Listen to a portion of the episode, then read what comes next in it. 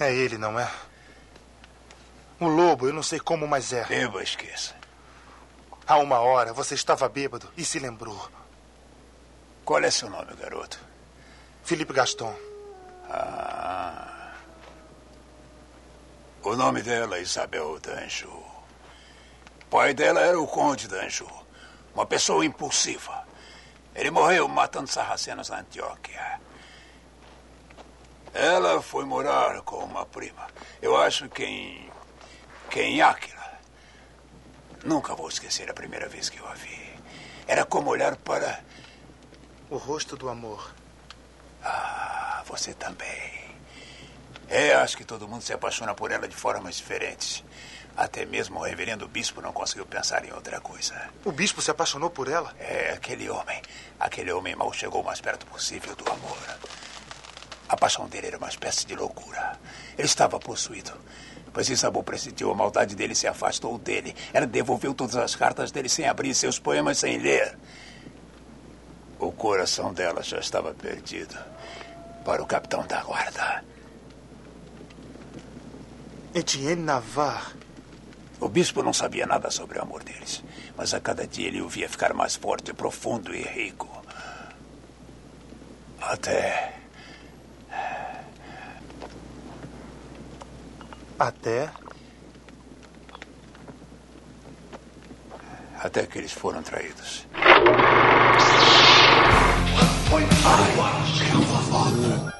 I'm Batman. To Jurassic Park. The Force will be with you.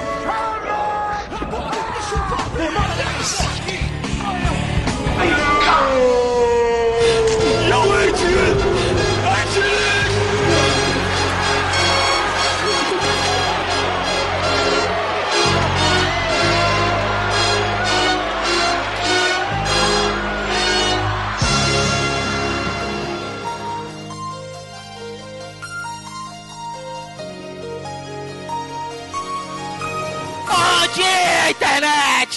Jurassic Cast no ar, meus caros internéticos! Voltamos com mais um episódio. Eu não sei como é que eu falo. Mais um episódio. Medieval. Não, não é mais não. Mais um episódio passarinesco. No episódio o quê? Passarinesco. Puta que pariu. Ai, esse que vos fala é o Calaveira. Está comigo aqui o Miote. E aí, galera, esse filme devia ter sido feito a trilha sonora pelo Asa de Águia. Puta que pariu! Velho, épico, Miote. Épico.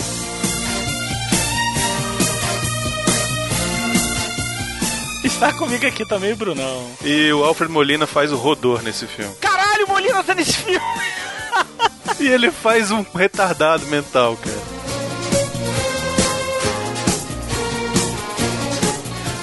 Tá comigo aqui também a Yasmin. Essa é a história de uma linda gaivota e a sua amiga raposa. Que pariu. Do gato. Vocês são uns babacas.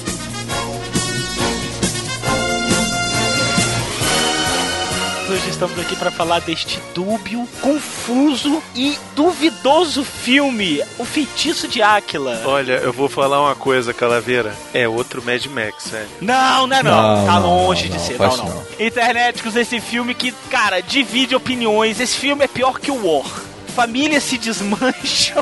Tem a galera que, que se pra caralho, tem a galera que odeia profundamente. Eu acho o filme muito legal nos seus aspectos, muito tosco em outros. Hoje nós vamos dar aquela destrinchada aos melhores estilos Jurassic Cast, como vocês adoram ver e ouvir. E nós voltamos logo após os recados do Jaimeco. Vai aí, Jaimeco.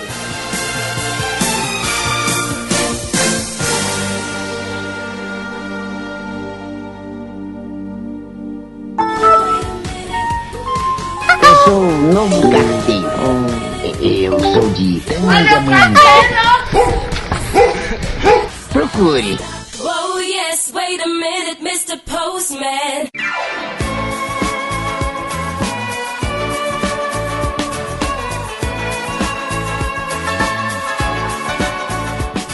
Então é Natal. Não, mentira, é o recado. Natal? Natal? É quase Natal. Não, não vai com o negócio de cantar na que nem a Melina, pô. Apesar de você ser um pouquinho mais afinada que ela. Olha só, e a bicha canta profissionalmente. O que isso quer dizer, né? O que, que isso quer dizer? Pois é. Tem muita, muita gente que canta profissionalmente por aí. Pois pronto, estamos aqui de volta para um recado do Jaiminho. Aê! Quanto tempo você não faz recado de aminhos, né? Não é? Não, mas isso aí eu sei por que foi. Porque eu não pude ir pra São Paulo, que eu moro no cu do mundo. pra mim é o meu mundo, eu adoro o meu mundinho. Mas pra vocês, vocês não me chamam pra porra nenhuma, porque a passagem é mais de 500 reais? É, mas aí não é a gente que paga, né? É. Pois é, por falar em evento de São Paulo, Diga. acabamos de voltar de lá. Pois é, eu sei, por isso que eu tô aqui. Não fui pro Né? evento, o que me resta? Gravar os Pois é. recados. então, eu e Calaveira voltamos de lá. Eu vou dizer uma coisa pra vocês. Sair de Brasília e ir pra São Paulo demorou uma hora e dez. Beleza. Aí fomos pra casa do Daigo, pra dar um tempo de depois ir pra lá. Da casa do Daigo até o local do evento, demorou mais de duas horas pra gente chegar. Sucesso. Que lugar longe. E assim, chegamos lá, tinha pouca gente. Eu acho que assim, o evento, na verdade, eu acho que tinha pouca gente, porque além de ser de graça, que as pessoas não gostam de evento de graça, não dá pra entender. Por que, cara? Não entendo, não entendo. Quando a gente fala que é um evento de graça, as pessoas não vão. Menino, se fosse aqui no Ceará, dava tanta gente, tanta gente. A galera falando, ei, a putaria de graça, negada, corre. Pois é, não dá pra entender, assim, o negócio é de graça, pode entrar lá à vontade, mas o pessoal não vai. E assim, os nossos ouvintes, né, que falaram que iam, eu vi muita gente falando que ia, não foi. Tudo bem, pode ser porque seja longe, né, difícil pra ir, mas a gente foi esperando que os ouvintes tivessem ido, né, então, da próxima, gente, vamos lá. Com certeza. É bem provável que agora no começo do ano a gente, a gente apareça de novo em São Paulo, viu? A gente não pode confirmar ainda, mas eu acho que tá quase certo. Então, ó, quero contar com vocês no próximo evento. E dessa vez eu vou, só que não.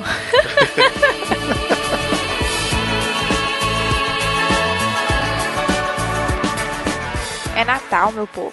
É Natal, gente. Pô, a gente queria comprar presente de Natal, até agora não conseguimos. Eu peço, peço, todo Jurassic eu peço. Eu quero umas canecas, quero umas camisetas. Meninas, vocês podem fazer muitas coisas. Meninos também. Comprem as coisas, ajudem a gente, ajudem a você a presentear a sua pessoa amada com uma coisa muito legal e diferente que ela não vai achar na americana. Deixa eu te dar um exemplo. Ontem, a Suzana, mulher do Lucas, ela foi assistir a gente, né? Foi lá encontrar com a gente. Eu chamei o Dinho Corleone, lá do, do Cabine do Tempo, pra ele fazer a filmagem do, do evento pra gente, né? A Suzana deu uma caneca do rock pra ele. Você não viu a fe- felicidade que ele ficou. Você pode presentear as pessoas, pô. Ele ficou muito feliz. Ei, cara, pois é. Né? Então, pô, presenteiem, as pessoas go- gostam disso. Gostam. E Ainda mais é- umas, umas canecas foda dessa. Não é? E umas camisetas mais foda ainda, Pois miote. é, Pelo pô. amor de Deus. A do Monte Pai tá a coisa mais linda.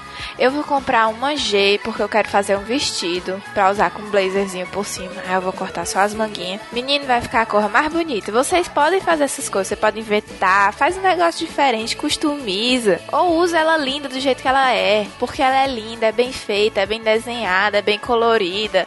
Dá de 50 a 0 naquelas camisetas velhas do Pauta Livre News, que todo mundo fica pagando pau. Que eu também quero, mas é só porque pano de chão, né, galera? pois é, cara. Não, vamos comprar. É Natal, cacete. Com certeza. Vamos dar de presente aí, pessoal. É, ou se dar de presente. É muito importante, porque a galera fica comprando coisa pros outros e esquece da própria pessoa. Isso. Gasta o décimo terceiro todo comprando presente pra empregada, pra mãe, pra mulher, não sei o que, não sei o que. Pra amante. Pra amante, olha aí. Principal pra amante e pra secretária, né? Eita, não podia ter falado isso.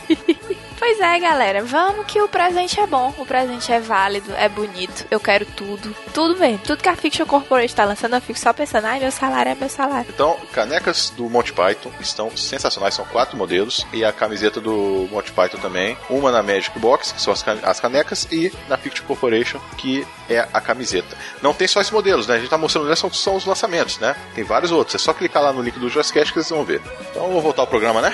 Não vou voltar porque, além de tudo, hoje é meu aniversário. Oh! E eu tenho que sair pra comemorar, né? Parabéns! Facebook não me avisou disso aí. Nem o Facebook nem o Skype te avisou, né? Não, tô sabendo Não é possível. agora. Não é possível. Então toca pau na Lady Hawk. Yay!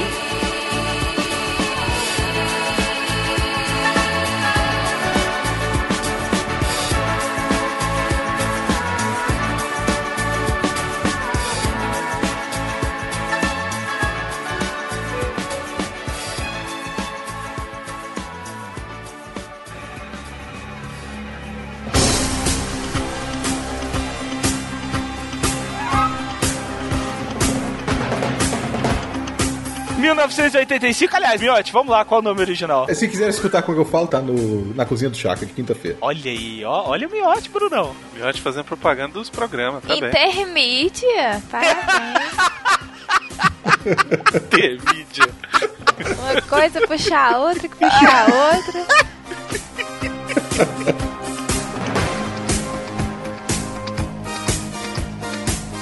Quem é o diretor desse filme, Miotti? Pois é, o filme do Richard Donner, nosso querido diretor do Superman. Que merda, né, velho? Que já tinha feito o Super-Homem, o primeiro. Já tinha feito Super-Homem. Esse filme, ele é incrivelmente do mesmo ano de um outro filme do Richard Donner que é ovacionado por todo mundo. Qual? Os Goonies, que a gente já falou aqui no Jurassic Cast. Mas o feitiço de Áquila é um cu, velho. Não, não é não, velho. É sim.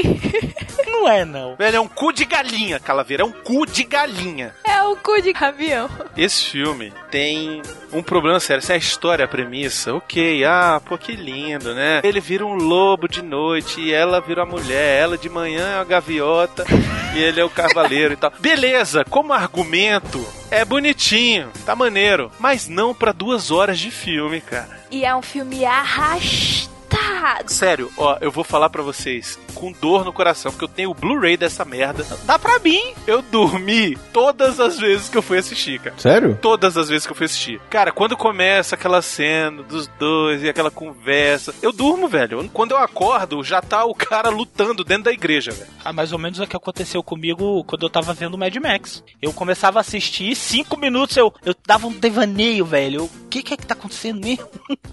Por isso que eu falei que esse filme pra mim é Mad Max, velho. Não, olha só, vocês dois estão sendo muito, muito cruéis. Eu vou contar a sinopse da maneira como ela deve ser contada. Tá, vai. Aviada a história todinha. Não, não vou ver. Ai, olha aí. Ô, macho do caralho. Não, o negócio é o seguinte: realmente existe a história, a história é bastante simplória. É a história entre um- uma princesa e um cavaleiro que se amavam. O bispo do reino de Áquila, por assim dizer, ele também gostava da mulher, porque ela era linda. Só que ele ficou enciumado, porque ela tava afim do cavaleiro. E ele amaldiçoou os dois, porque na verdade o cara era bispo da igreja católica, mas ele tinha um pacto com o capiroto, com o que não faz sombra. Ele fez o pacto depois. É, né, mas ele já, já, né, já tinha uma amizade, trocava torpedo, já tava adicionado no Facebook, essas coisas todas já tinha. Mandava vídeos de sacanagem no É, já WhatsApp. manda, é, já mandava, ah, olha só a garota que se matou, e mandar pelo WhatsApp, entendeu? Aquelas coisas assim. Já fazia essas trollagens. Mas enfim, aí ele foi resolver, realmente ficou com ciúme, e aí que vem a princi- o principal da premissa dessa história, que na minha opinião é muito bonita sim.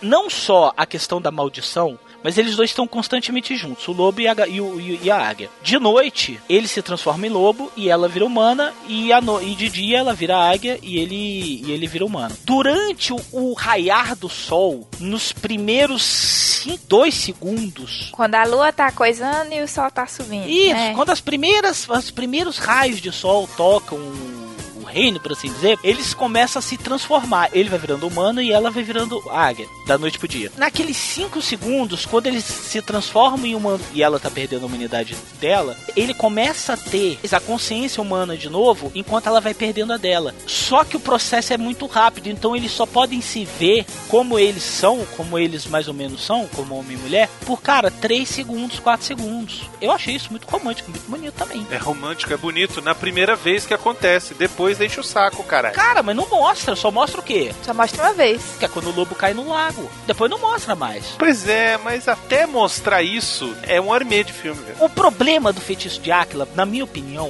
o pior problema é como vocês falaram de ritmo. Porque o filme não acontece nada. Aí vem os problemas que eu tava falando, que é a questão de, divi- de dividir a- a- as opiniões. Cara, o filme ele não tem ritmo, mas em compensação, o filme ele tem umas locações maravilhosas. É inegável que as locações são maravilhosas, a direção de fotografia é belíssima também. Do nível de Senhor dos Anéis, não é? Não, Do- é, não, com certeza. A direção de arte é muito bem feita, os figurinos são legais, sabe? Não tem nada muito equivocado, assim. Você não vê ninguém usando um relógio Cássio da década de 80, sacou? No pulso. Mas eu acho que o ritmo do filme ele é tão equivocado que ele acaba te desmotivando um pouco a assistir o filme. Eu concordo com vocês, o filme é horrível. Mas sabe aquele filme horrível que você gosta de assistir? É, não, eu, eu te entendo isso, eu tinha vários. Inclusive, esse era um deles. O problema, cara, é que assim, eu gostava desse filme quando eu assisti ele na sessão da tarde. O problema é que hoje eu tenho comparação, cara.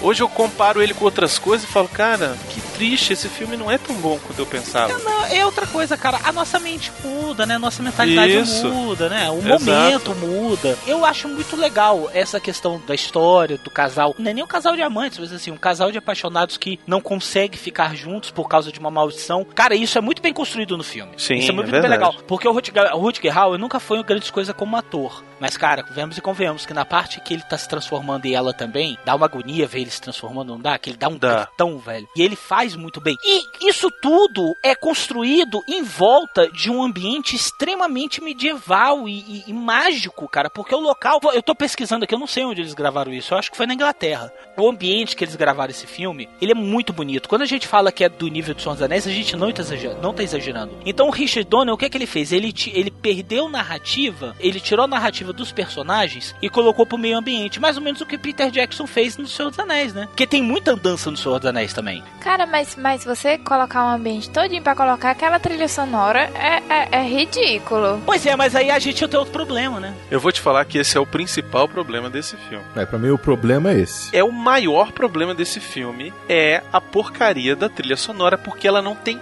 nada de medieval, cara. Nada. Se você fechar o olho, é flash dance, velho. Esse filme ele é tão confusamente bizarro, assim, bizonho, de você, ao mesmo tempo que você gosta muito de algumas coisas, você odeia outras, que, por exemplo, a gente tem uma trilha sonora magnífica como essa daqui agora.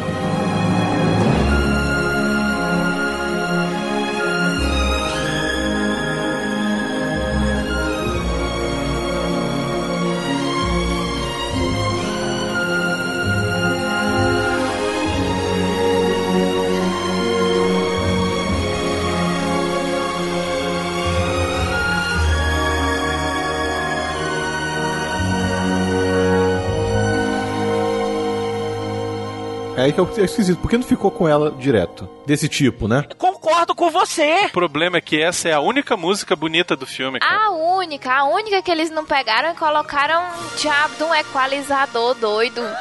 Cara, sabe qual é o problema dessa trilha sonora, velho? Assim, eu não sei quem foi que contratou, quem é que teve a ideia de Jirico de contratar o Alan Parsons pra fazer a trilha sonora do Lady Rock, cara. O Alan Parsons, ele é um artista de música tipo New Age, tipo orquestra, sabe? Então, cara, fica uma parada muito esquisita, velho. Ele começa muito bem, mas aí daqui a pouco entra uma bateria, uma guitarra.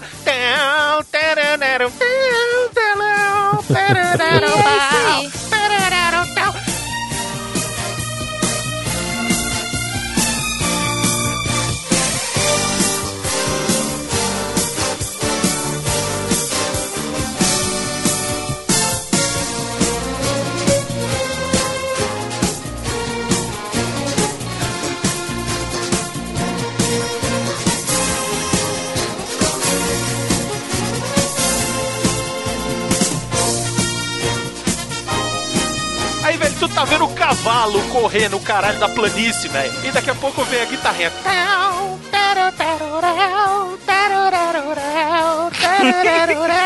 Aí você fica, ah, o que tá acontecendo, velho? Onde é que eu tô? Aí fica parecendo, sabe o que, Calaveira? Aquele filme do Martin Lawrence, que ele vai pra Idade Média do Rei Arthur, velho. Parece aquela porra, velho. Esse aí mesmo. É um deu a louca na puta que pariu. Alguma coisa Isso, assim, né? velho. Deu a louca na trilha sonora. Cara,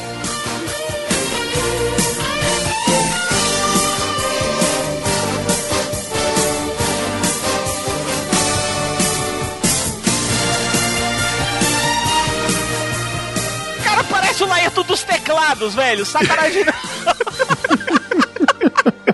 Ai, Jesus. Cara, eu não vou dizer que a música é ruim. A música é linda. Mas não combina. A música é foda pra caralho, mas ela não combina com esse filme, velho. Essa música é de um cara chamado Andrew Powell, que ele era o condutor, o orquestrador, o compositor das músicas dessa banda que eu tô te falando, a Alan Parsons, Alan Parsons Project, que tem músicas muito legais, entendeu? Mas não pro filme medieval. Mas não pro filme medieval, cara. Isso me cheira a produtor. A produtora que chegou e falou: Não, cara, isso aqui tá ficando muito melancólico. A gente tem que, tem que fazer atrair os jovens, sei o que. Bota aí uma música mais alegre. Aí pronto, aí ficou isso. hein? Anos 80. E o pior é que essa música escrota, ela toca nas partes de batalha, que são outras coisas que esses filmes são horríveis. Parece filme dos Trapalhões, cara. Não, parece mesmo, velho. Parece um filme dos Trapalhões, daqueles que não tinha coreografia, sabe?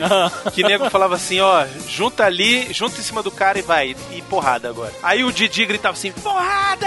Aí era quebra-pau, sabe? É isso, velho. Cara, tem uma cena, a perseguição ao coitado do menino aí, como é o nome dele? Ferris. O Ferris Bueller, que encontra ele numa videira. Que ele chegou, meu bom homem, não sei o que, e aí o cara tá lá, né? Já estava esperando ele ali, né? Sabia que ele ia estar ali. É. Pois é, tava esperando ele ali. E aí, cara, quando o cara chega, começa uma cena de perseguição, tem 150 caras atrás do cara e nenhum deles consegue pegar o cara, velho. Porque o cara, sei lá, é esguio, sobe, Ele é um rato, pô. É. sacou? E enquanto isso, a música. Tara, tá, tá, tá, tá,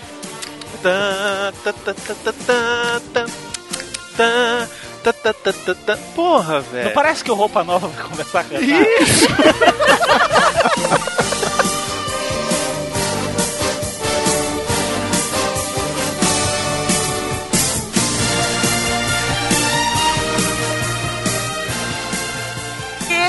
Esse é o pior defeito desse filme. Ele foi feito nos anos 80, cara. Ele foi feito nos anos 80, porque esse filme ele tem todos os problemas de um grande filme medieval dos anos 80. Ele tem músicas que não tem nada a ver com a época que eles estão tocando. Eles têm uma direção de arte incrível. Em compensação, eles não têm cuidado nenhum com a questão da verossimilhança. Porque, por exemplo, o figurino do filme é ótimo. Cara, a roupa do Navarre.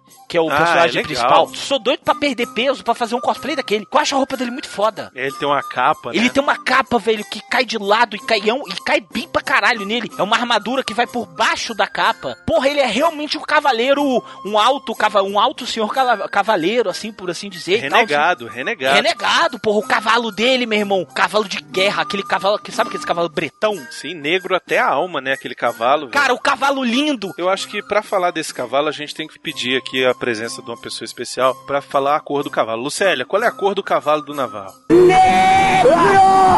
Obrigado, Lucélia. Rapaz, viu como aquele cavalo anda? Ele anda de lado. Ele é o melhor ator da porra É o do melhor filme todo filme. É o melhor todo filme. É o melhor todo filme da Caralho, caralho. ele é muito bom aquele cavalo. O cavalo É tem classe sério, mesmo. é austero, é imponente. E É o um nome dele? cavalão. Golias. Ele quase fala, ô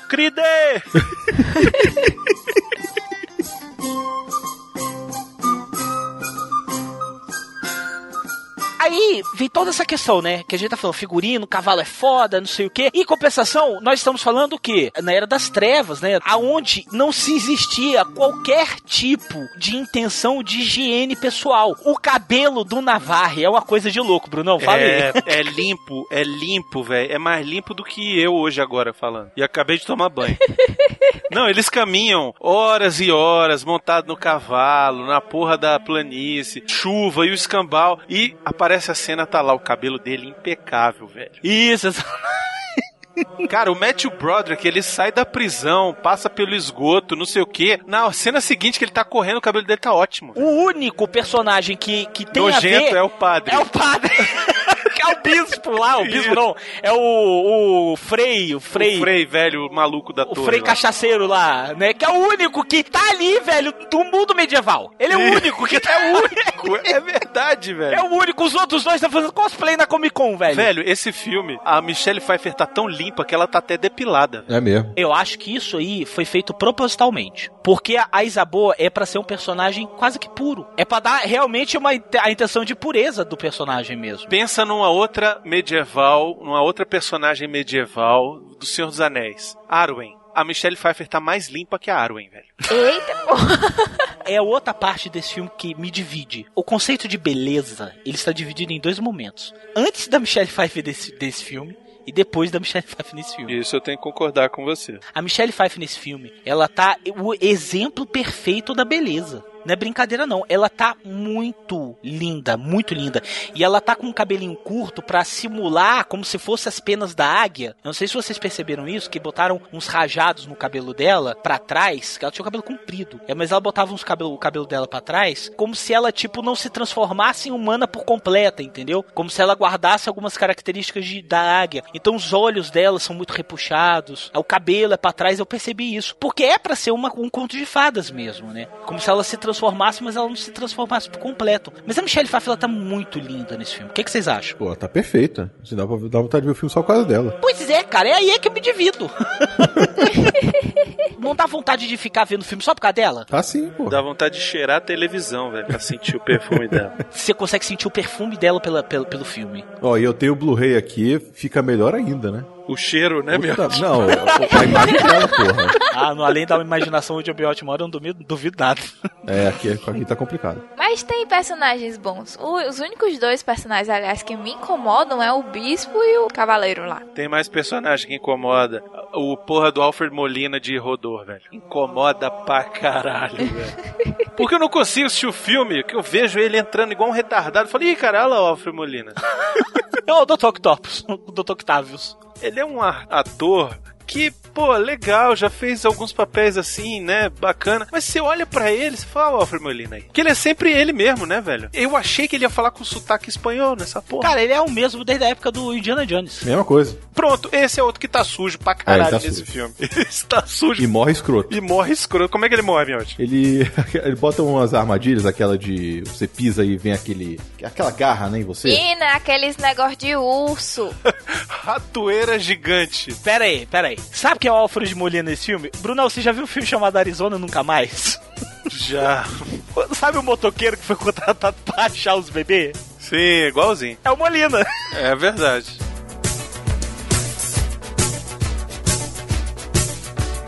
Aí você tem, por exemplo, essas tosquices, mas em compensação você tem uma direção de arte incrível, porque a parte dos cenários é maravilhosa. Aí, sabe, você fica meio conflituoso, assim, você fala, caralho, e por que que o ritmo é tão devagar, velho? Por exemplo, o Miotti falou, o cara morre de um jeito escroto. Aí eu falei assim, Miotti, fala aí como é que foi. Sabe por que que eu falei isso? Ah.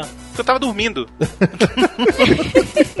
Sinceramente, eu acho que o Dona ele tem um problema muito grave em se impor quando ele dirige um filme. Porque eu concordo com a Yasmin, isso tem pinta de produtor metendo o bedelho. Cara, isso tem Toda a pinta do mundo. toda a pinta de produtor metendo o bedelho, entendeu? Desde a trilha sonora, porque você vê que tem coisas muito boas, cara. E você vê que tem o dedo do Donner ali. É, por, que, por que, que eu tô falando isso?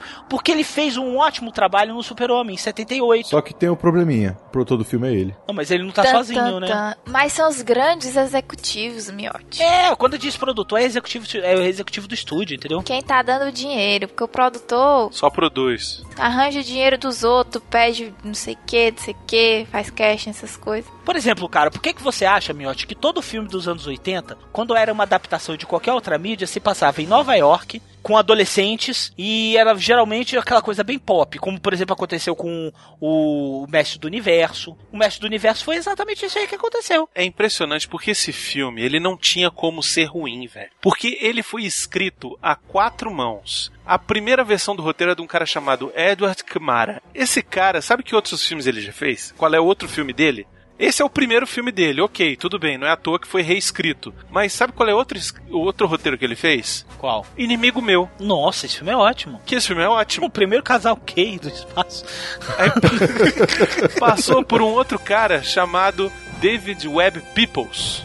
Sabe qual outro filme que esse cara ajudou a escrever? Qual? Blade Runner, Caçador de Androides. Porra, é outra obra-prima. Tudo bem que na época foi, foi extremamente criticado, mas é mega, mega cult hoje em dia. Aí você tem o Tom Mankiewicz, cara, que escreveu nada mais nada menos que Superman o filme, que ajudou a escrever Superman o filme. Pô, escreveu 007 Os Diamantes São Eternos. 007 contra a Pistola de Ouro, 07 Vive e Deixe Morrer, A Águia Pousou, Superman 2. Então assim, como é que pode um filme dirigido pelo Richard Donner, que é o cara que salvou o Super-Homem no cinema, o cara que fez Goonies, é o cara que fez Máquina Mortífera, velho. Aí o cara me pega e me bota o Rutger Hauer junto com a Michelle Pfeiffer e o caralho do Ferris Bueller e a música do tan tan tan do Roupa Nova, velho.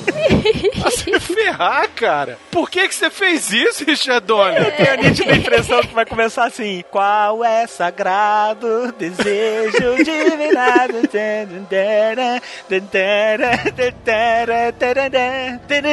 Miotti, se você botar roupa nova na trilha sonora desse filme, eu vou te bater. Tá maluco? Vou botar só as asas de águia. Não, não vai fazer Sim, isso qual não. é a história do Asa de Águia que ninguém falou até agora? Eu, não, eu vou mostrar pra ela, é melhor. Conta a história enquanto eu abro, acho aqui, vai. O Miotti, uma vez, eu tava no carro do Miotti lá no Imundo, no Imundo, no Imundo Móvel. E o Miotti, ele teve uma fase Axé Music. Uma fase. O Miotti não tem fases, Calaveira. Ah, é, uma O era, uma era. uma Miotti, era. Miotti é eras, é verdade. O Miotti ele tinha uma caixa com mais de 50 fitas de toda a discografia do Asa de Águia e do Chiclete com Banana. E era só o que ele escutava. É sério, eu não acredito. não. Era só. é, cara, ele não monta na lambreta. Meu Deus do céu, eu, eu decorei essa música, mas acho por quê? Aí, o Miotti tá um dia se- escutando do Asa de Águia. E aí começa a tocar exatamente essa música. Mas veio o pica-pau, levou você de mim. Um bruxo fez a feitiçaria. E assim o nosso amor transformou-se numa eterna ferida. Simbora! Oh, e assim ficou a lenda do amor. De dia águia, de noite um lobo, impossível se amar. E assim ficou a lenda de Aquila, totalmente igual ao nosso amor. Pior é que os desgraçados do caralho do Asa de Águia ainda me botam o nome do filme errado, velho. Não, o, no- o nome da música é A Lenda. Que é outro filme. Não, escuta a música saber, é a lenda de Áquila que fala. Ah, eles fizeram uma música sobre esse filme? Puta que pariu, guria. O que, que a gente tá falando duas horas? Caralho. Eu não sei se vocês estão bodejando aí, eu tô viajando. Ele conta a história toda aí, porra, numa música. Por isso que eu falei, é, devia ser a trilha sonora. Porra, então por que, que eu vi o caralho desse filme? Eu podia só ter escutado a música. Me salvado uma hora e pouco.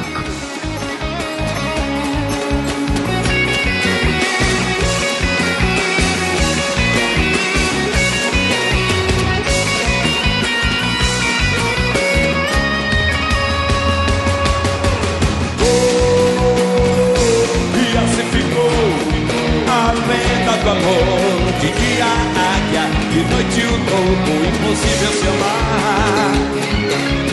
Oh, e assim ficou a lenda de Aquila, totalmente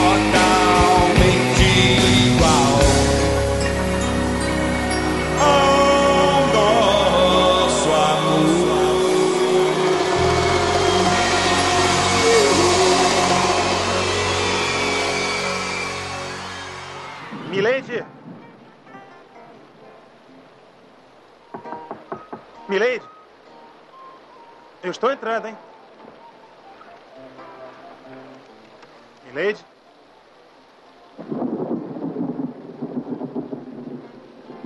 Milady?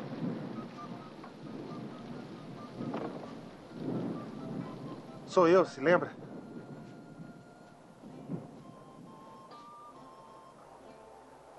Você? É. Obrigada.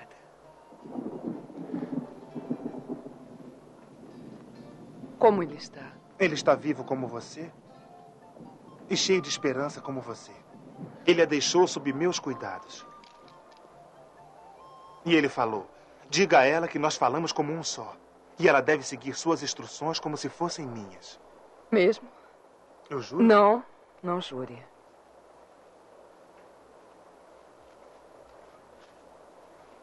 Boa noite, Golias.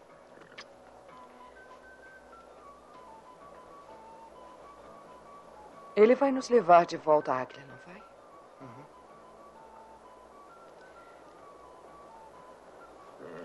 Então, qual é a sua instrução?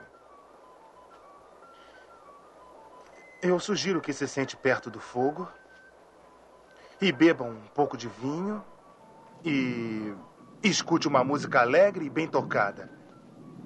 E pode dançar se quiser.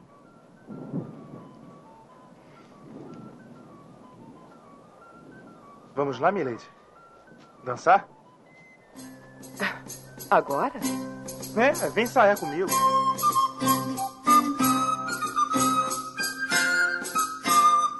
Não, mas olha só, Bruno, você me pergunta, você perguntou por que, que o Donner fez isso. Cara, eu acho o seguinte, eu acredito no Richard Donner, eu, acho, eu acredito na competência dele como diretor. I believe in Richard Donner. I believe in Richard Donner, eu acredito nele. É que você falou, velho, ele só tem filmão. Cara, só tem filmão, velho. Pois é, aí o que que aconteceu? Cara, isso é bedelho, entendeu? Isso é bedelho. Isso é, eu tenho certeza, que ele não produziu esse filme sozinho, parece que teve mais dois produtores. Quem foi produzir essa porra? Eu não sei, mas assim, isso é bedelho de, de estúdio, entendeu? Isso é bedelho de, de um monte de coisa de investidor. Ah, quem, quem produziu Não foi, foi velho, ele a quem produziu dele, foi ele, Ele e a mulher caralho. dele. Gente, Tá um aqui. produtor, é, a Yasmin falou, um produtor, ele foi, a- ele angariou o dinheiro. Então, tá aqui, ele e a mulher dele. Tudo bem, então, por exemplo, foi me... Pronto, culpa dessa rapariga aí. O Donner fez esse filme mais lento exatamente porque ele queria fazer uma coisa diferente do que ele fez no mesmo ano na porra dos Goonies. Tenho certeza, diretor tem essa merda, artista. Esses artistazinhos têm essas Eles porra. acham que tem sempre que se inovar, né? Isso, entendeu? Ele não pode sempre fazer a mesma coisa, não pode fazer sucesso com todos os filmes igual, não. Tem que fazer um de cada jeito, não, pra mostrar como eu sou eclético. O que que ele fez? Ele fez o filme dos Goonies, que era uma aventura, que era uma diversão, que era não sei o que, que era um ritmo acelerado, toda hora tá acontecendo alguma coisa e tal. E aí ele falou: não, esse outro meu filme aqui eu vou fazer uma coisa mais intimista, vou fazer uma coisa mais romântica. Dá pra fazer isso sem música dos anos 80. Pois é, a música dos anos 80 eu acho que foi um deslize. Eu acho que ele. Ah, vai, bota qualquer merda aí. E aí alguém falou: ah, bota esse Alan Parsons, é legal, pô, eu curto. Aí, aí ninguém botou, entendeu? Porque nos anos 80 as coisas eram decididas assim, Calaveira. A gente sabe que era, velho. Pode ser, por exemplo, pode ter tido dedo da mulher dele, eu acho. Eu sinceramente acho que foi dedo da mulher dele, entendeu? Eu acho que foi dedo do estúdio. Cara, a gente, como tava falando, a gente vê direto história sobre isso, o estúdio querendo meter o B dele em produção e o diretor tem que dar piti. Um que, um que fala sobre isso direto é o James Cameron. Cara, o, o estúdio quis meter o B dele na época do Titanic, ele foi, mandou todo mundo tomar no cu, que ameaçou matar todo mundo de morte. E aí ele fez o filme, pô, o filme eu acho o filme uma merda, mas o filme foi um sucesso absoluto de bilheteria. E eu vou, eu vou te falar que é verdade, velho. A culpa é da mulher dele. Olha o que, que a desgraçada já produziu: Free Willy, Free Willy 2, Free Willy 3. Ela é gorda? é?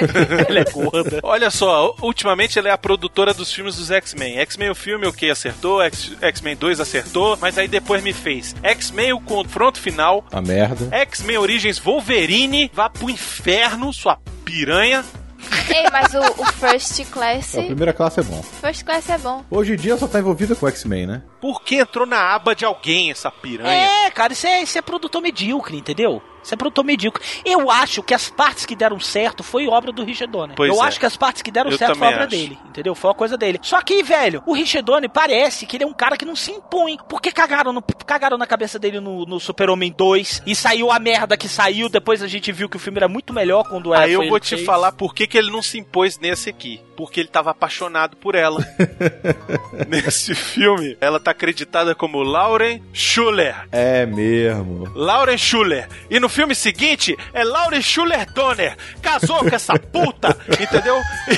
E, e fez essa merda desse filme. Essa mulher, o melhor que ele ia conseguir na vida dele, cara. É verdade. Então, cara, foi isso, velho. Ele se apaixonou por ela. Aí ela falou: Ai, bota Alan Parsons de trilha sonora que eu adoro. Aí ele, ah, boto, claro. Mandou contratar o cara, velho, pra fazer a porra da trilha sonora. Aí ele Então- falou: Ó, viu? Coloquei pra você, viu, amor? Aí ela, ai, beleza, obrigado. Entendeu? Que isso? Barulho é esse? Ela chupando ele. Nossa, Brunão! Brunão, que, que, isso, Brunão? Não é assim não, véi. Ah, não é assim não? Então ensina aí, velho. Aí eu- Olha as me treco derrapando. agora. Olha as me derrapando. Olha as me derrapando, viu? Para disso.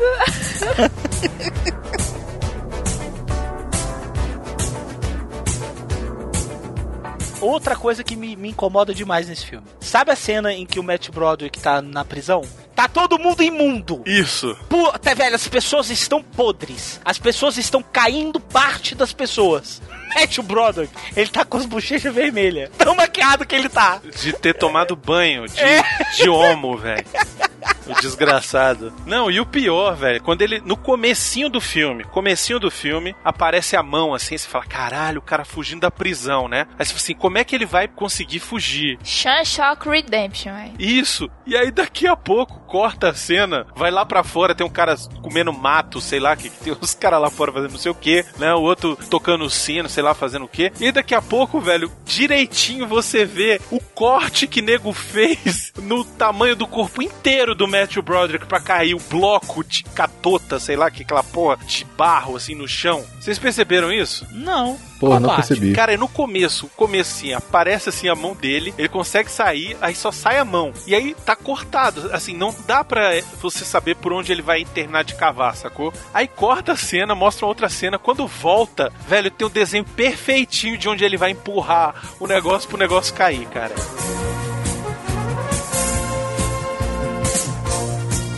Aí outra coisa que também, porra, foda pra caralho. Eles vão, viajam, né? Porque o Navar descobre que existe uma forma de você cancelar a maldição. Que é uma forma estúpida. Estúpida.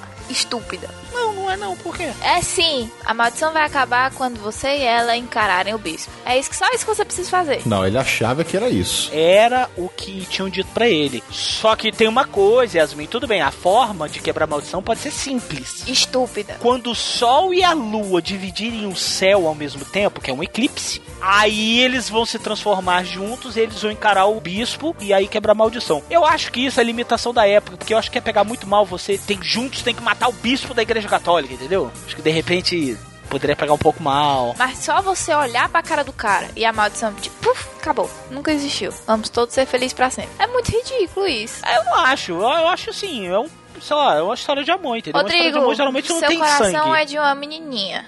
Menininha fofinha. E gordinha. De bochechinhas rosadas, como a do Matthew Broderick. Não, mas eu sou, eu sou bem, bem safado. Todas as menininhas gordinhas são.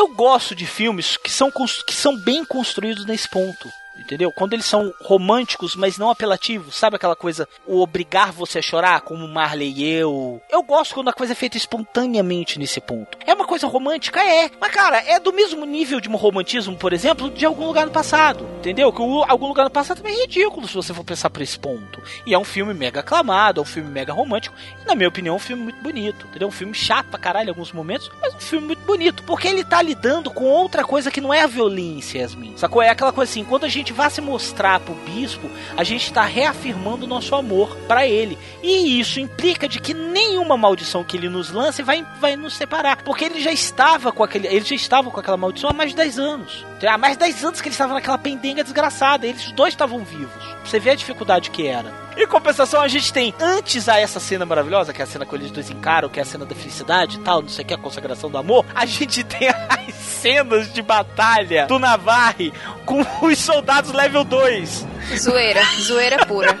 Brunão, conta aí, Brunão, como é que é? Eu não posso contar que eu tava dormindo. O Navarre não tava levando muita fé na questão deles dois encararem o bispo ao mesmo tempo. Ele achava que aquilo ali era conversa pra boi dormir, que era loucura do Frei Bêbado. Que o Frei Bêbado que falou pra eles isso. Ó, tem uma forma de quebrar a maldição. E ele queria matar o bispo. Exatamente, ele tava indo pra Áquila pra matar o bispo. Aí ele mandou o padre bêbado virar e fazer: Ó, mata ela, porque ela tá com uma flechada. Eu não quero que ela viva sem mim, porque ela não vai aguentar. Quem que vai, como é que ela vai sobreviver? Vai metade águia, metade. Quem que vai cuidar dela quando ela for uma águia? Aquela coisa toda. Só que aí o cara não mata ela, o, o padreco bêbado não mata ela, e eles vão e encaram o bispo juntos. Só que antes disso, ele invade a catedral de Áquila e aí começa. Cara, se vocês acham, vocês que estão ouvindo isso, acham maneiro a briga do Aragorn, do Gimli e do Legolas entrando em Rohan, quando eles começam a dar porrada naqueles soldados level 20, level 2 que tem lá, cara, vocês vão ver o Rutger Hauer lutando de espada. Mas é ruim, mas é ruim, é ruim, é ruim.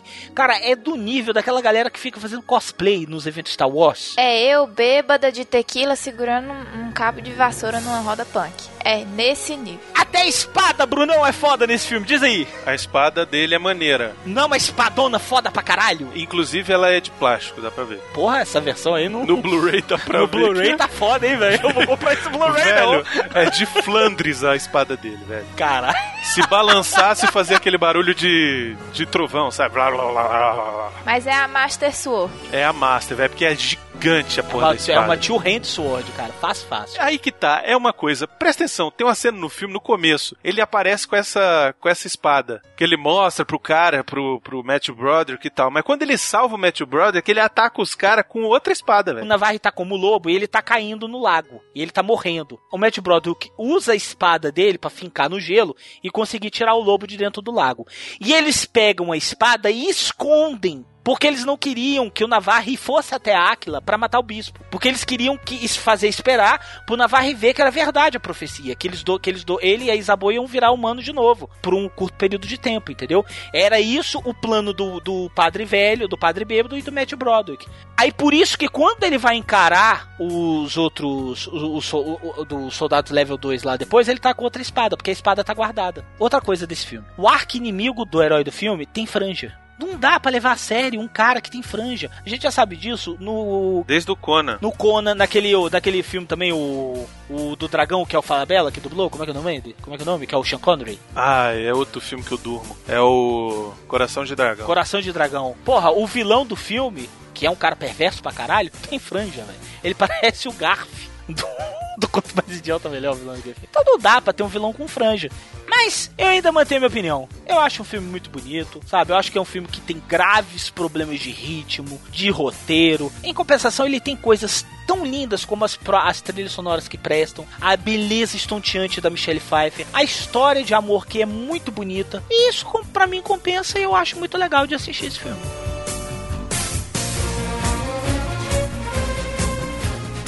Crianças, qual a cena que vocês acharam? Vamos primeiro pra parte legal. Qual a cena que vocês acharam mais linda, Brunão? Ah, quando eu acordei tinha acabado.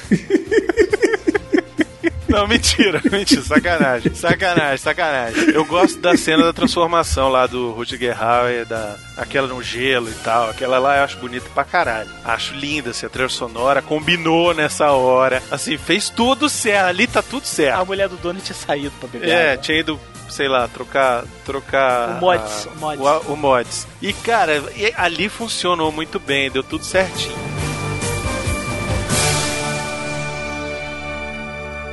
Eu gosto do Ferris Bueller dançando com a Michelle Pfeiffer de noite na taverna. Que é a única que você lembra, né? Não, não, é porque eu gosto mesmo. Ficou tipo. Eu lembrei de Game of Thrones. É, não é verdade. Tipo, zoeira na taverna, bebendo vinho, não sei o quê. Essa cena eu dormi. Cara, é legal ele se explicando pro Navarre. E aí, o que, que vocês fizeram? O que, que vocês conver... O que, que vocês fizeram? Dançamos. Dançaram? Não, eu troquei a roupa dela. Não, primeiro, antes dela trocar de roupa, ela trocou de roupa. Não, nós dois trocamos. Vocês dois trocaram. Não, e depois ainda a Agueda vai e pousa no Matt Brother. é, é verdade. Tipo, estou amiguinha. Estamos amiguinhos agora. É, ele, o que, que vocês fizeram ontem à noite? Não, não, nada não.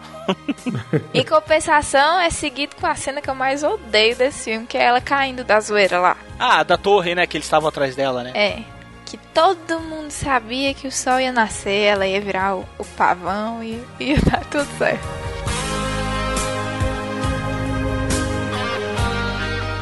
Miote, qual a sua cena favorita do filme? Ah, o Bruno falou ela, só que eu posso falar outra então, que seria toda a parte do, do cavalo, do Navarre, né? Que o- é muito classudo aquele cavalo. E Olha, também. olha, vé- é, velho, velho, rapidão. Aí o Miotti vem me falar que gosta mais desse filme do que do caralho do Conan. Aí vem me falar que a melhor cena é a cena que o cavalo vem Não, eu falei que a andar de melhor cena é lado. que você falou, mas ah, eu vá se tomar outra, no porra. cu, Miotti. Não, Porra. ele falou que a melhor cena é que você é que você falou, falou, só que que ele eu escolheu outra. outra, né? É, aí é só, é só uma cena que eu falei que é a única que presta no filme todo. Aí tu fala que ela é a melhor e ele só essa cena é melhor que o Conan inteiro. Aí depois vem me falar que a melhor cena que você gosta é a do cavalo andando de lado. Ah, Miotti, vai no Beto Carreiro que tem cavalo que anda de lado lá também, rapaz. Então fala outra, lá no final, que na hora que o Navarre joga a porra da espada e fura o, o bispo. Ah, não vi isso em lugar nenhum. Você não viu, não? Não, tava dormindo! Porra! Já falei, caralho, que eu estava dormindo. Eu vou me lembrar disso quando nós falarmos de algum filme que as duas dondocas amam, e aí eu quero ver vocês dois me criticarem quando eu falar as verdades do filme. Vocês ficam tudo putinho quando eu faço isso. Ih, o Calaveira é burro, é, o Calaveira é burro. Vou me lembrar, eu vou me lembrar. Lembrarei, me lembrarei. Mas essa é a graça, cara. Cara, a cena que eu, que, eu, que, eu, que eu acho mais legal, que eu acho mais bonita, é, acho que é a única que tem, que é a da transformação. Mas eu fico com a. Falando, velho. Eu fico com a. Não, mas é uma que, que eu acho muito bonita também pela fotografia. É a cena do rasante da águia em cima da lagoa. Que tem, você tem uma lagoa no pé de uma montanha tomada por gelo, né? Por, na- tomada por neve. Aí você tem aquela, aquela nave dando aquele rasante que a pontinha da asa dela bate na. na, na Aquela cena é foda. Porra, que bate na- no lago, aí o lago vai formando aquelas ondinhas assim, bem levezinho, enquanto a águia vai voando, que é justamente a cena que antecede quando ela voa e cai no braço do Matthew Broderick. Ou no braço do Navarro, agora eu não sei. Mas essa cena, eu fico com essa cena que eu acho ela um- de uma fotografia maravilhosa. Eu tenho que assistir essa porra de novo que eu não vi esse filme. Assiste, cara. Se vier um dia aqui em casa que a gente vai assistir, eu vou te manter acordado e você vai. Seguir a dica.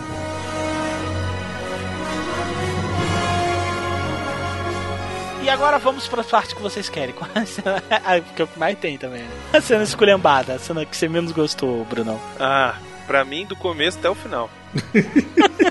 Mentira, sacanagem. Olha, eu não gosto da cena de abertura por causa da música, porque me estraga, porque é linda, cara, a cena. Se você bota no mudo, é lindo, cara, o pôr do sol, aí vem a águia, aí vem o negócio da noite, aí mistura, passa a letra, Lady Rock, aí tan, tan, Porra, velho. É a música do He-Man agora, do, do, do caralho Trem da Alegria, velho. Parecia o Paulo Sullivan e, Massadas, velho. Que porra é essa? Aí outra cena que me dá nos nervos, cara, é a cena lá que eu já comentei do Matthew Broderick fugindo dos policiais lá, de farda de medieval. É meia hora pra lançar uma flecha, velho. Os caras ficam olhando o Navarra, ele tem um, um arco, uma besta, tem duas flechas, é uma besta que tem duas flechas. Ele lança a primeira numa, o cara faz assim, "Ah!" e ele fica meia hora pra morrer. Aí todo mundo fica olhando, não faz nada, nada. Aí tem um que fala assim, ah é, tem que atirar. Aí ele vai atirar e acerta a porra da pilastra. E aí o Navarro vai e, ah é, tem que atirar também. E atira. E aí vai e mata o outro. É, não, olha só, é uma coisa bastante pertinente que o Bruno acabou de falar. Enquanto a espada é foda pra caralho, aquela besta, ela foi feita, velho, sei lá, com um tronco de árvore, porque aquela merda é imensa, velho. Você não vai con- conseguir manusear aquilo nunca. Aquilo é grande pra caralho. Não, só ele conseguia, cara. Só ele, porque ele era gigante, né? O não, e levava podia- um dia inteiro pra recarregar, né? Por isso que ele só dava um tiro. Ele dava um tiro e guardava. Por Falei, isso "Mas que por tinha quê?" dois tiros, né? Pra se errar o primeiro, tenta o segundo, meu filho. Se errar o segundo, joga esse negócio que é mais fácil de acertar, velho. Porque o negócio é gigante. Por que você não, não, não usa ela de novo na Varre? É porque o cooldown leva de- dela leva um dia. Até ela recarregar um dia. Cara, outro, outra cena que me dá nos nervos é quando o cara, o, o rato, foge, engana a mulher lá, a mulher corta o- o lugar que ele tá preso lá e ele foge. E aí ele foge e aí ele é pego por uns bandidos lá que vão fazer uma emboscada pro Navarro e que é, é quando ela é ferida com a flecha, né? Quando a águia é ferida com a flecha. Cara, é outra coreografia da puta que o pariu, velho. Não, mas eu tenho uma cena muito pior do que essa, que é quando o Navarre tá fugindo da, da sei lá, da, da parada de ônibus que, eles, que ele encontra o Matt Broderick, e ele sai cavalgando e ele dá um cascudo. Isso, Ele velho. dá um cascudo. Ele dá um cascudo, Na cara. cabeça do guarda, velho. Pra que Por que aquilo, isso, velho? Não era melhor atropelar o cara com o cavalo? Não é, velho? Ou dar um chute. Ou não faz nada. Ah, não tem o que fazer, não faz nada. Desvia. É, não faz nada, desvia, entendeu?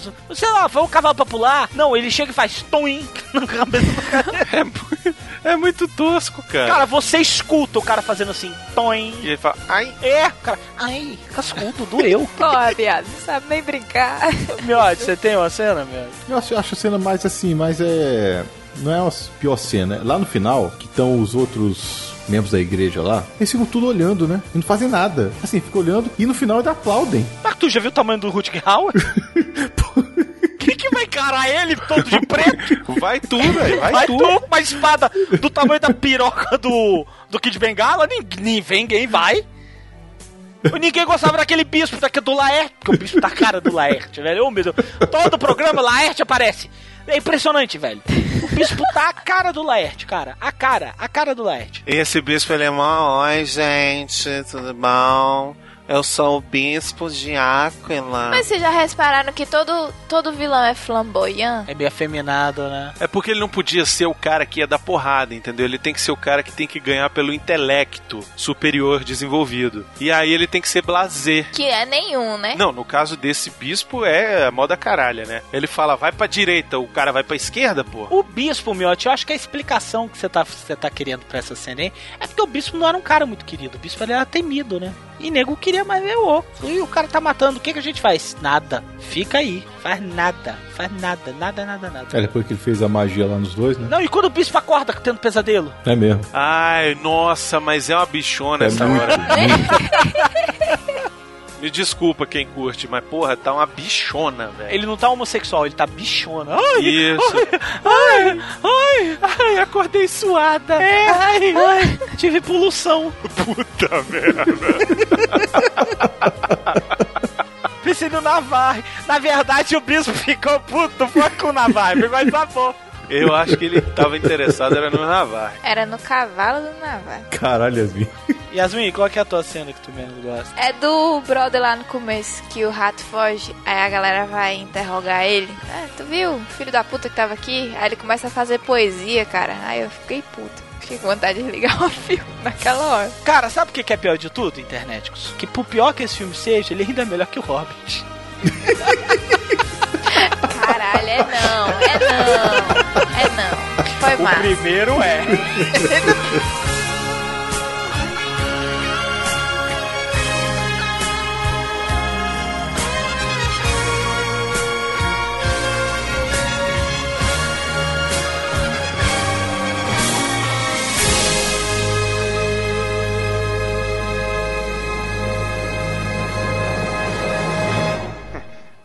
É um lindo falcão.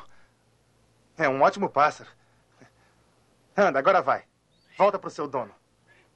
Vai, Lady Falcão. E a noite passada? O que que tem? Me fale sobre ela. Falar o quê? Agora vai. Anda, vai, vai, vai, vai. Tivemos problemas no caminho para a estalagem. Você levou Isabô para uma estalagem. Ah, primeiro tivemos que ir para uma cocheira. Agora vou para quem você ama. O que fizeram numa cocheira? Hum, trocamos de roupa. O quê? Não, mas não trocamos juntos, é claro. Você deixou ela sozinha? Não, nunca. Então se trocaram juntos? Não, não, não. Pegue ela. Vem cá. Pegue ela, Vem cá. pegue. Vem cá.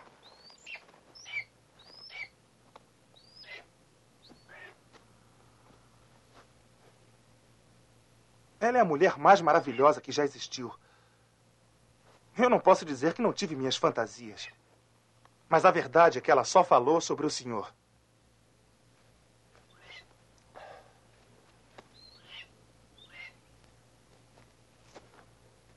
Eu invejo cada momento que você passa com ela.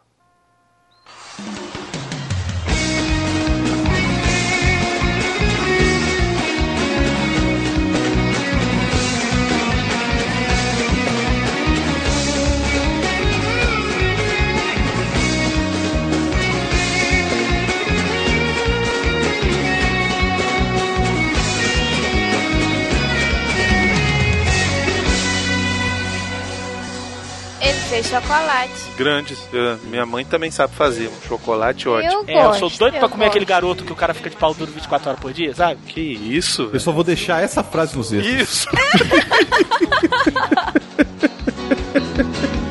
Fosse a história de Eu posso só dizer um, um coisa que você agrega isso em qualquer canto que você quiser? Vejam o filme pela, pela, pela fantasia. Pelo que ele poderia ter sido e não pelo que ele é. Eu digo melhor, veja o filme pelo bizarro da coisa. Não, veja o filme pela Michelle Pfeiffer. Se você for homem, veja o filme pela beleza da Michelle Pfeiffer. E se você for mulher, veja o filme pra ficar invejando a Michelle Pfeiffer. Falando assim, ai, acho que ela nem é tão bonita assim. E se você for o miote, veja o filme pelo cavalo do Navarro. Isso. É mesmo, é uma boa. O cavalo, cavalo tem classe. Cavalo tá que pariu, velho. Cavalo classe. Olha a análise, é por isso que essa porra desse site não vai pra frente, Bruno. É. Olha a Análise do análise miote. crítica do miote. Olha a análise do miote. O cavalo é maneiro. É, Miote, levando em consideração toda a arquitetura e o planejamento do personagem, qual, o que, que mais te chamou a atenção? Cavalo é classudo. Mas é, pô. É que o Brunão dormiu, depois ele vai ver de novo ele vai saber. Miote vendo Spirit e o Corcel Indomável. É, É, ser nossa! Não, o, o Corcel Negro é o melhor filme da vida do Miotti, aquele do cavalo garotinho, não é ele? Isso, ele era aquele, ele queria, tinha sonho de ser aquele menino Isso, lá. nossa senhora, eu, eu e esse cavalo eu ia fazer absurdos com ele. Nossa, eu ia montar muito esse cavalo na praia, correndo, na areia, Louquérrimo, joga, jogar água. Queriam mas ela É, eu sou doido pra comer aquele garoto que o cara fica de pau duro 24 horas por dia, sabe? de guerra com as forças do mentiraria. E aí, ah, qual que é o- a sinopse do filme, pra quem nunca viu? Sinopse do filme é Isso, muito a sinopse legal. é aquela história que, tipo, ó, assiste esse filme porque fala disso, disso, disso. Não, é uma história de amor super bonita sobre um, um homem e uma mulher que foram amaldiçoados por um cara mau que queria comer a, a Michelle Pfeiffer, só que ela não queria dar pra ele porque ela já gostava do, do capitão. Aí, como ele tava. Disse assim: Ah, se eu não posso ter, então ninguém vai ter. Aí ele amaldiçoou os dois, aí um vira lobo de noite e a Michelle Pfeiffer vira. Ga... Gaviota. E ela vira gaivota de dia. e ela vira um gavião garboso de dia. Aí Gavião assim é garboso. isso. Eles nunca podem se amar, nunca podem se tocar e, e não sei o que, sei o que, sei o que, sei o que. É muito bonito, só que não. Ah, é bonito sim, pô. Não, é, a É, Yasmin é falando com não, esse é maldito. bonito não. A Yasmin Bonito falando com esse é maldito sotaque nordestino realmente é uma merda. Mas é ela uma fica assim, ah, mas vê, um Olha o tuiuiu. bullying, olha o bullying, caveira. É, eu quero que se foda você, o bullying. Olha só. ah, é uma vez, tuiuiu, que uma vez um cachorro do mato ficou com ela. é a Yasmin contando a sinopse do filme. Tu Yuyu foi É, eu sou doido pra comer aquele garoto que o cara fica de pau duro 24 horas por dia, sabe? Inclusive, eu aposto que o nome Asa de Águia é por causa dessa porra desse filme. Caralho, com certeza, faz todo sentido. Velho, eu- olha, meu. meu vé, véi. Véi. Ah, o Bruno, o Bruno vai explodir. Velho, é hoje que eu vou ter um AVC, velho. É, eu sou doido pra comer aquele garoto que o cara fica de pau duro 24 horas por dia, sabe? Tá, Miote, deixa eu só te explicar uma coisa. Você lembra quem te falou esse negócio do asa de águia, né? Bem, eu já tinha escutado há muito tempo a música. Mas você não tinha associado Mas não o nome tinha da associado. pessoa. Aí eu tava no teu carro, aquele escorte movido a lixo, que o, o Miote, inter- o, Bi- o Brunão, você não conhecia esse carro, não. Rapaz, o carro é carrão aquele carro. né? Eu não conheci o Scott movido a lixo, mas eu conheci o Celta movido a lixo. Não, não, não, mas o escorte era pior. O escorte, eu vou contar pra vocês. Eu vou fazer uma pausa no programa pra contar pra vocês como era o carro do Miote. A maçaneta para abrir o vidro era uma tampinha de coca. de garrafa pet. Era uma tampinha de garrafa pet. Calma. O Miote, ele não lá, eu não sei o que, que ele fez, que a ferrugem comeu o assoalho do carro.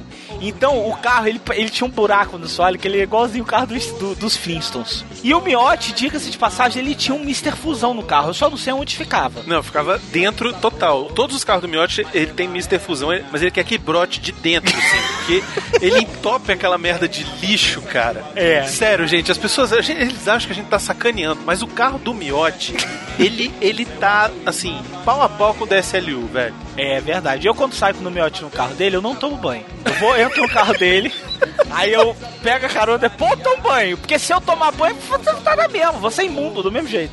Né, Miote? Exagero do caralho, mas tudo bem. Tô exagerando, Brunão. Velho, olha, o- na verdade o Miotti guarda porque ele, ele é um cara que gosta, ele acredita na sustentabilidade, entendeu? E ele não joga lixo na rua. Isso, é verdade. Só que o problema é que ele não joga o lixo no lixo. Então. o lixo fica dentro do carro dele. É isso. Outro dia, outro dia, eu virei pro Miote e falei assim, ai, Miote, você trocou de carro de novo? Ele falou, não, lá vem. Eu juro por Deus. Um filme que passou outro dia. É, eu sou doido pra comer aquele garoto que o cara fica de pau duro 24 horas por dia, sabe? queriam isapor, mas ela era minha. Só um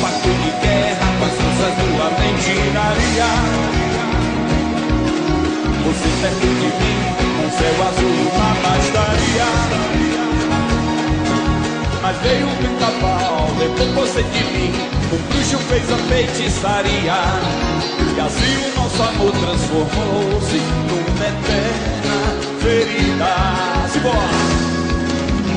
Oh, oh, e assim ficou a lenda do amor de noite um lobo, impossível se amar. E assim ficou a lenda de Aquila, totalmente igual ao nosso amor. É, eu sou doido pra comer aquele garoto que o cara fica de pau duro 24 horas por dia, sabe?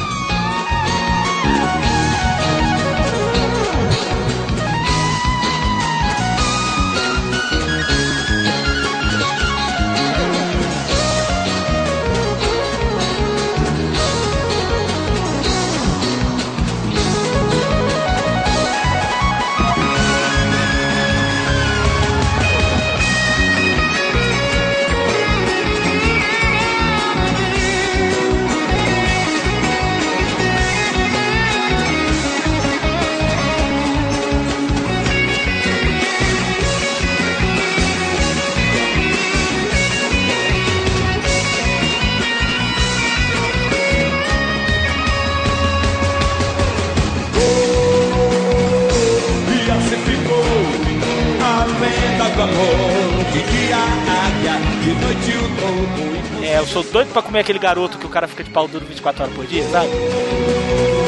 E assim ficou a lenda de Aquila.